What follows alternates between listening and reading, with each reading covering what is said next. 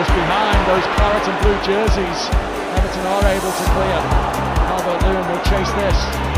Oh, it's a hat trick for Wayne Rooney. Fantastic goal by Marco Royce. Pure football that was. An astonishing goal by David Beckham.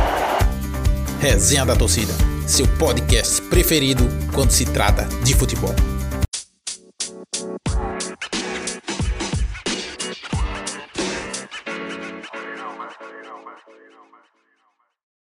Fala galera do Resenha da Torcida, aqui é Danilo Vieira e hoje vamos ter um podcast um pouco diferente. Estamos mudando um pouco o formato para dar mais espaço ainda para vocês que gostam de falar de futebol. Então hoje vamos ter vários convidados que vão falar um pouco sobre cada assunto. Então vamos começar nosso podcast falando sobre a possível contratação de Douglas Costa pelo Grêmio. E quem vai dar a palavra para vocês é Sal Teixeira.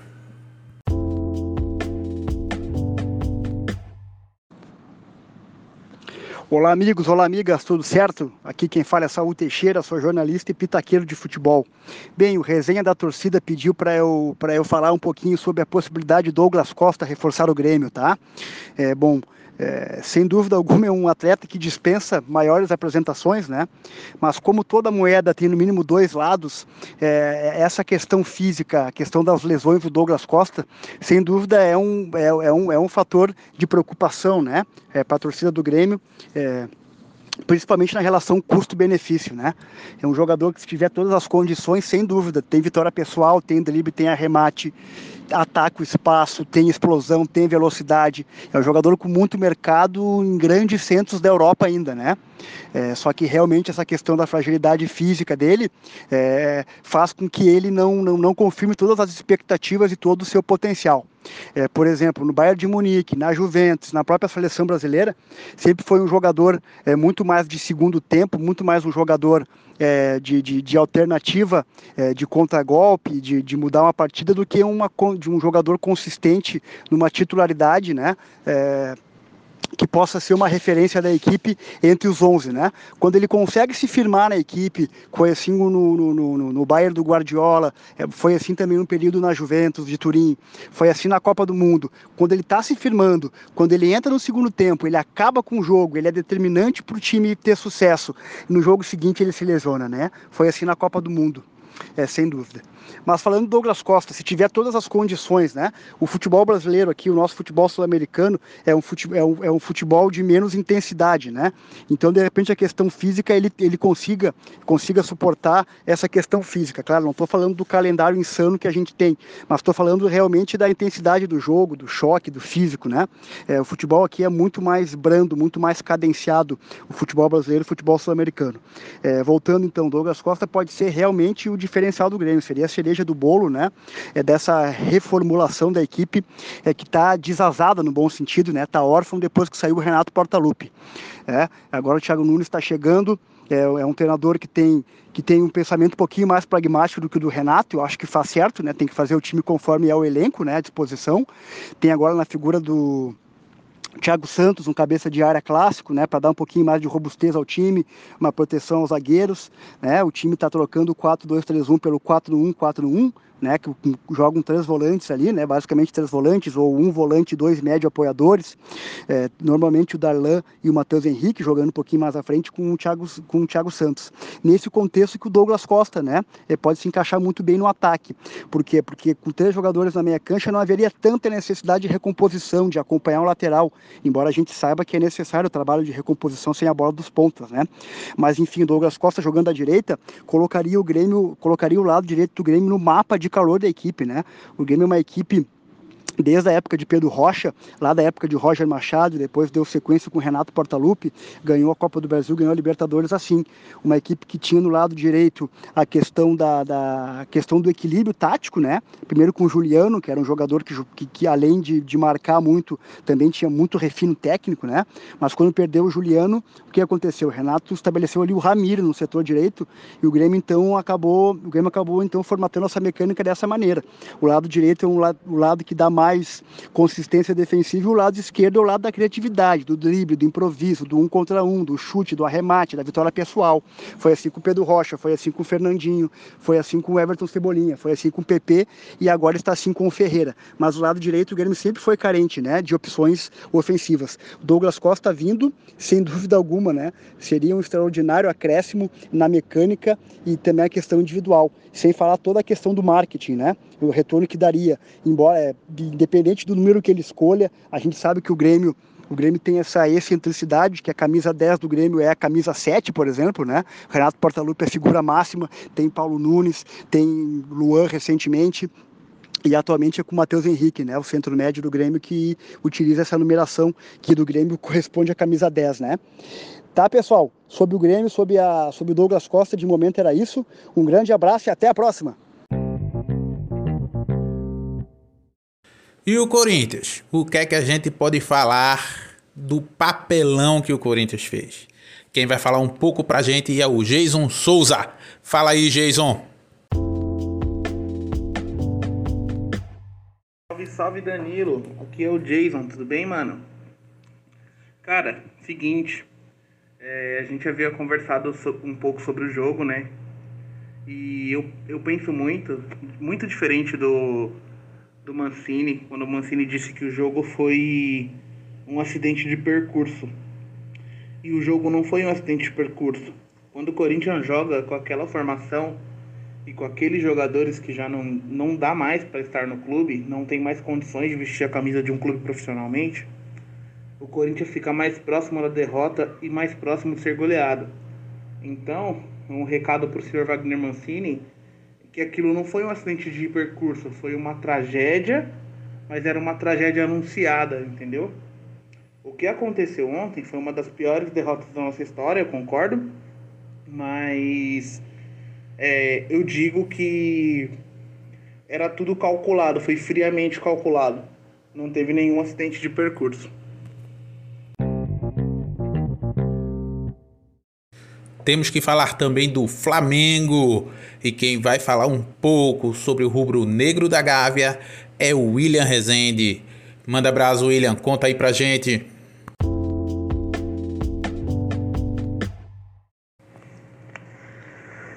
Fala galera do Resenha da Torcida, tudo bom com vocês? Aqui quem fala é o William, sou o representante do time do Flamengo hoje. Do nosso time do do Resenha da Torcida, né? Grande grupo do WhatsApp. Abraço para todo mundo aí que tá todo dia aquele papo bacana sobre futebol. É, hoje tem a honra aqui de estar sendo convidado pelo grande Danilo, que me pediu para falar um pouquinho sobre o que eu penso sobre a, a temporada 2021 do Flamengo. É, para essa análise de hoje, eu vou voltar um pouquinho no tempo e eu acredito que é a análise que a torcida do Flamengo, em sua grande maioria, ela faz. É muito difícil para o torcedor flamenguista. Hoje está muito fácil ser torcedor flamenguista, né? Mas é difícil ele desassociar a realidade do ano de 2019. Foi um ano mágico no, no ano do Flamengo. É, tudo deu certo para o clube, massacramos adversários. Foi um ano espetacular de assistir. E e grande parte daquele elenco faz parte desse elenco de hoje. Então, claro que a torcida espera que esse mesmo elenco dê aqueles mesmos, resultados. Foi um processo que a diretoria caminhou degrau por degrau para conseguir chegar no, no, no nível que a gente está hoje. Então, assim, é um investimento muito grande que gera grande expectativa na torcida. É... E a gente acaba se frustrando em pontos. Eu falo a gente, a torcida do Flamengo em geral se frustrando em pontos que podemos ter razão sim, mas que eu acho que o torcedor peca um pouco no fato de não aproveitar esse elenco. Aí a gente pega aquela mesma discussão do, do Messi e do Cristiano Ronaldo, por exemplo. A gente está vendo os dois melhores jogadores da história do futebol, é, para muitos, né? E a gente deixa de apreciar a qualidade desses dois para discutir quem é melhor. Então, assim, o Flamengo tem um dos melhores elencos da sua história jogando em campo hoje. E a gente passa muito tempo se perguntando se ah, o Domenech era o técnico ideal para o Flamengo, o Rogério Senna era o técnico ideal para o Flamengo. passa os jogos reclamando ah, que o Isla é uma, uma avenida na lateral, o Everton Ribeiro não tá jogando nada mais, o Bruno Henrique morreu. Então, assim, são pontos que o torcedor tem razão em pontuar, tem que analisar, é o nosso papel também, mas eu acho que falta olhar um pouco mais de carinho para esse trabalho, e aí é o primeiro ponto que eu gostaria de analisar, que é o Rogério Ceni. É, se a gente for analisar dos treinadores que a gente tem no futebol brasileiro hoje em dia, talvez seja um dos melhores e mais promissores que a gente tem em nosso território. É um técnico inexperiente ainda, está começando a carreira dele agora, mas já mostrou que é muito vitorioso. Isso como jogador e também como treinador. É um cara que entende muito de futebol. E esses erros, infelizmente, ele só vai aprender com a prática. Ele só vai perceber que o Mateuzinho pode ser titular na vaga do Isla na lateral, por exemplo, quando custar um campeonato para ele, por exemplo. O ano passado a gente teve muitos problemas defensivos. Esse ano começou exatamente igual. É um problema que eu não sei decifrar, procurei saber antes de falar aqui. O porquê que a gente toma tantos gols, o Flamengo é um time extremamente dominante em seus jogos. O Flamengo joga para cima dos 90 minutos, 90 minutos, massacra os adversários nas estatísticas. É... Só que o adversário ele chega uma vez e guarda ainda não deu muito errado, porque a gente sempre faz dois, três gols por partida. Mas se o Flamengo entrar em um jogo hoje e tomar um e não fizer pelo menos dois gols, você sabe que o Flamengo não vai vencer aquele jogo porque a defesa ela vai entregar. Então assim, é, talvez hoje analisando esse elenco seja óbvio, não não precisa eu vir aqui falar e dizer que, que a defesa é o principal problema. Mas como, vou, como o Rogério Senna vai resolver isso, eu não faço a menor ideia, não consigo entender o porquê que a defesa toma tantos gols, não são jogadores ruins, mas sempre são os mesmos erros individuais. É, entra Gustavo Henrique, entra Léo Pereira, entra Bruno Viana, todo mundo comete os mesmos erros, quer dizer, é uma diversidade enorme de erros, mas sempre um erro individual acaba custando o resultado para o Flamengo. É, outra máxima que a gente tem no futebol é que ataque ganha jogo, defesa ganha campeonato, né? Então, assim, é um ponto que tem que ser resolvido urgentemente. Como o Rogério Senna vai resolver, eu não sei, mas talvez seja uma das birras do da torcida com ele, né? É, porque ele é um treinador inexperiente, talvez ele nunca tenha se deparado com a situação. Então, assim, como que ele vai resolver se ele ainda não, não se deparou com isso? É, mas acho que ele está tendo tempo, está tendo o apoio da diretoria, ele tem um elenco muito qualificado que acaba garantindo esse, esse tempo a ele, né? É, em outras equipes talvez mais pressionado, ele poderia estar já estar desempregado, mas o elenco do Flamengo dá essa garantia para ele pensar com mais calma de como que ele vai resolver esse problema. É, e aí finalizando assim a análise, falei o que a torcida enxerga nos jogos, que é a defesa que é um problema. O Rogério Ceni ele tem um pouco essa, essa desconfiança da torcida de como que ele vai solucionar esses problemas que são muito graves. O Flamengo hoje ele tem uma das piores defesas da, dos times da Série A, né? Isso desde o ano passado. Então, a torcida espera que ele resolva esse problema, mas eu acredito que a maioria confia que ele é um nome que ainda vai nos dar muitas alegrias e, e que esse time almeja muitas coisas grandes. É, infelizmente, esse essa essas frustrações em campo, vamos dizer assim. Montou um time milionário para ser campeão de tudo, que em 2019 deu certo, então dobraram a meta em 2020, dobraram em 2021. É, talvez ela acabe custando uns jovens jogadores também, que o Flamengo poderia é, poderia aproveitar melhor em seu, em seu plantel, mas que acabaram tendo que ser vendidos para cobrir caixa. Então, assim, a diretoria está fazendo possível, eu acredito que o elenco é muito qualificado. Cabe ao técnico garantir que a torcida tem essa, essa mantém essa expectativa muito alta com esse elenco, porque ele tem qualidade para isso. E aí a gente vai vai esperando que esse time realmente corresponda ao que a gente espera, mas o que a gente consegue ver e analisar é que é um time muito qualificado mesmo e que ele realmente vai vai dar a volta por cima. Rogério Senna, defesa, ataque com Bruno Henrique e Everton Ribeiro, esses jogadores a gente sabe que tem qualidade que uma hora ou outra vão embalar e o Flamengo vai voltar aos trilhos.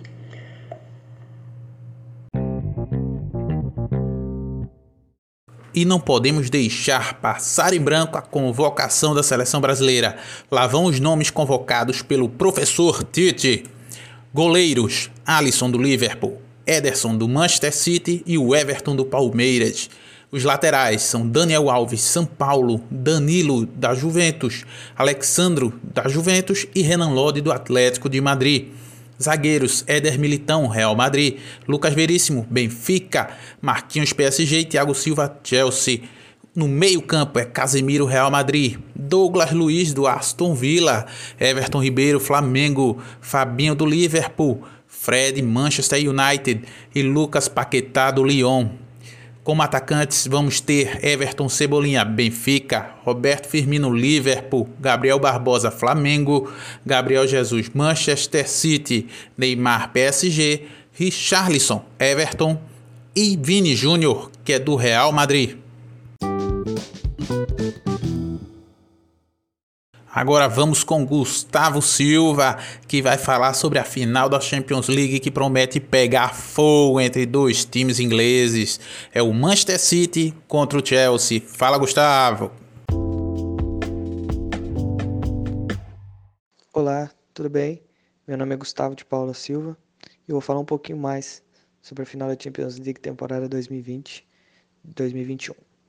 Bom, essa é a 66ª final do torneio é, vai acontecer no dia 29 de maio de 2021, no estádio Dragão, em Porto, Portugal. É, a final inicialmente seria em Istambul. É, na verdade, essa final em Istambul era para ter acontecido na temporada passada, foi adiada para essa temporada e foi adiada novamente, devido às restrições do Covid-19 que está correndo no local. Bom, é, essa é a final muito interessante. Dois times do mesmo país, dois times que gostam da posse de bola, dois times que gostam de jogar, é, dois times que vêm fazendo uma temporada assim, bem regular. O Manchester City sobrando na Premier League, já foi campeão com algumas rodadas de antecedência. O Chelsea também teve alguns problemas no início da temporada. É, o Lampard começou bem, depois caiu um pouco, acabou não aguentando a pressão e saindo do comando técnico da equipe.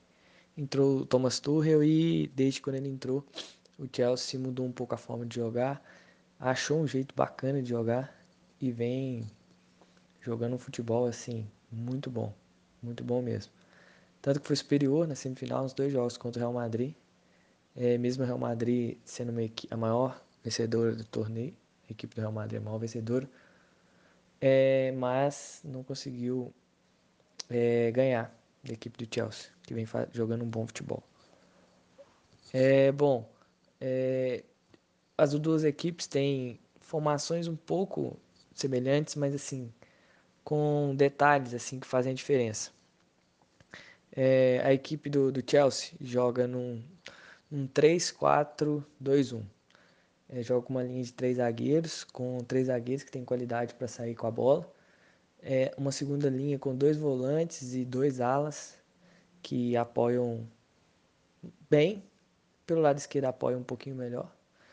Mais na frente uma linha de dois meio-campistas, costuma ser o Mason Mouth ou Harvens, às vezes joga o Pulisic. E o Timo Werner é o centroavante da equipe.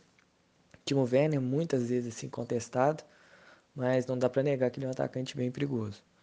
É, o time do Chelsea gosta muito de sair jogando, tem uma zaga técnica, tem um goleiro que sabe jogar com o pé, tem dois volantes assim que sabem sair jogando, é, tem o Kanté, que está em todo lugar do campo, e para mim um semi-problema é o lado direito da defesa, com Christopher e Christensen, perdão, e Aspilicueta, que apesar das Aspilicueta ser um, um lateral experiente, lateral barra zagueiro muito experiente.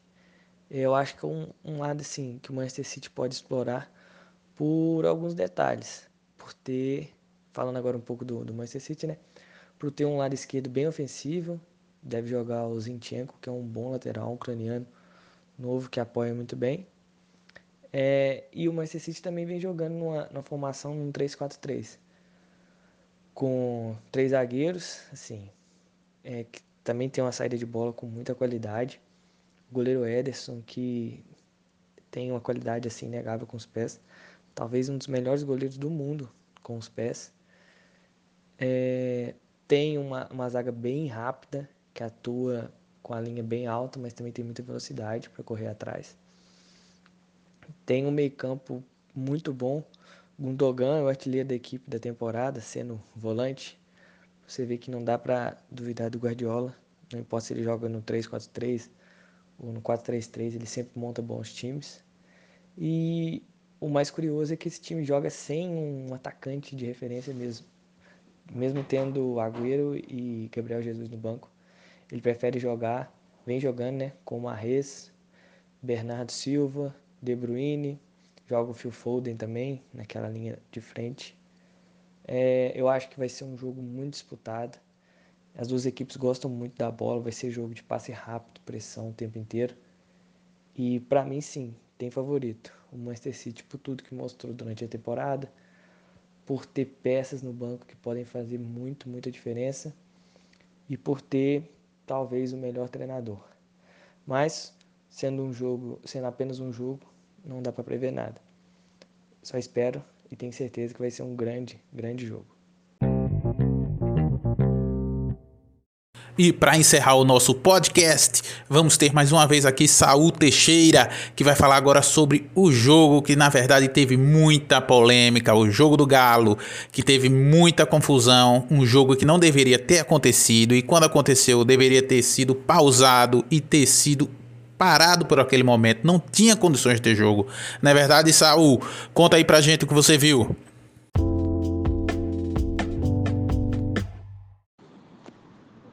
Olá, amigos, olá, amigas, tudo certo? Aqui quem fala é Saúl Teixeira, sou jornalista e pitaqueiro de futebol.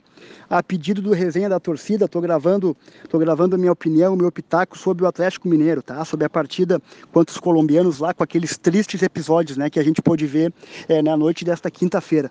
Concordo com todas as explanações, com todos os colegas que falaram anteriormente, com todos os jornalistas do centro do país, aqui do nosso Rio Grande do Sul, que realmente não havia menor clima, não tem, não tem menor, menor cabimento é uma partida de futebol, um evento esportivo, e evento social, qualquer que seja, ser realizado na Colômbia, neste momento de convulsão social. Né?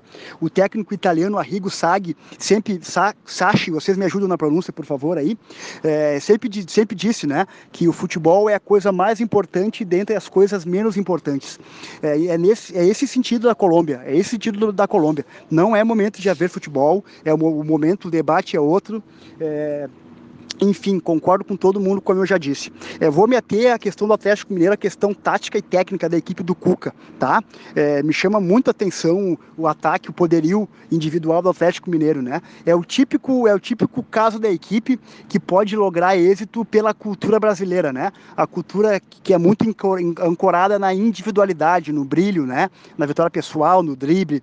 É, vocês terem ideia, o ataque do Atlético Mineiro é Savarino, Hulk, Keno. No banco de reservas ontem entraram, participaram do terceiro gol Vargas, Diego Tardelli, tem o Nátio Fernandes, que jogava muita bola no River Plate, tem uma meia cancha muito, muito criativa com o Jair, com o outro, o Tietê, que era do jogador do Palmeiras, jogador do São Paulo, tem quatro laterais que seriam titulares na maioria dos times do país, né? o Mariano na direita, o, o Guga na direita, na esquerda o Guilherme Arana, o Dodô, tem uma dupla de zaga muito consistente, que se encaixa muito bem, né, com, a, com as características de virilidade de técnica, Júnior Alonso, Igor Rabelo, né, que é jogador do Botafogo, enfim, acho, acho o Atlético um grande candidato ao título da Libertadores, tá? Embora acredite que pelo material disponível no elenco, a equipe deveria jogar um pouquinho mais, tá? Teria, teria espaço, teria cancha para jogar um pouquinho mais, é, principalmente a questão de repertório, né? Variação tática, repertório. É, nesse sentido, eu acho a equipe muito vulnerável defensivamente, tá? Conforme eu elenquei ali, por exemplo, os cabeças de área que jogaram na Colômbia, é o Tietê e o Jair. São jogadores, né, que se a gente colocar é, na ponta do lápis colocar na prancheta antiga, né, seriam jogadores, é, é, os chamados camisa 8, né, é, jogador de saída de jogo, não o primeiro volante. Acho que falte essa figura no Atlético de um jogador mais afirmado para dar consistência né, defensiva e liberar os jogadores da frente, né, para criatividade é, e para as tarefas, é, para as tarefas de ataque, né. É, até, até por essa ausência, por essa ausência pelo que eu identifico, identifico é, como, como falta de consistência defensiva, de repente uma variação para ter zagueiros, por exemplo, poderia dar samba, né?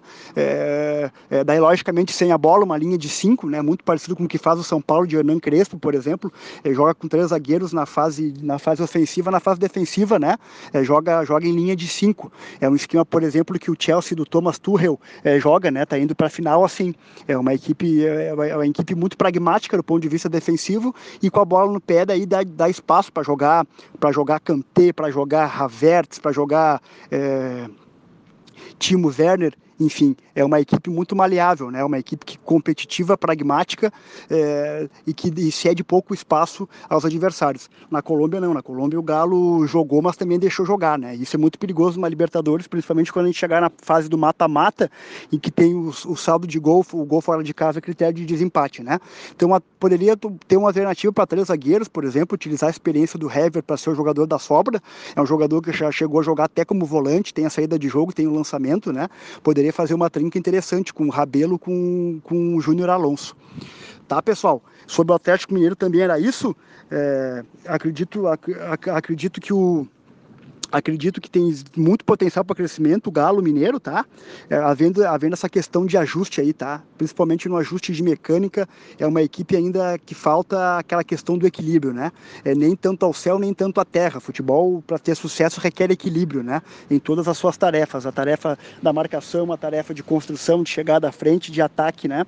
É, também, também não adianta ganhar de 8 a 7, ganhar de, de 6 a 5, porque uma hora o teu ataque não vai conseguir fazer 5 gols, tá? Tá? Um grande abraço e até a próxima. Agradecemos a todos que participaram e compraram a ideia desse projeto que pretendemos dar continuidade. Então agradeço a participação de cada um. Espero você que está ouvindo, dando play no seu agregador favorito, no seu tocador, acompanhe a gente mais vezes. Esse é o começo de um projeto muito bonito. Então um abraço, obrigado mais uma vez a todos que colaboraram e nos vemos em breve. Um abraço do RDT, resenha da torcida.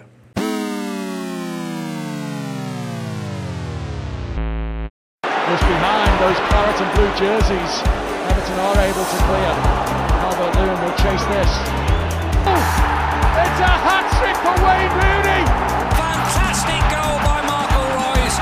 Pure football that was.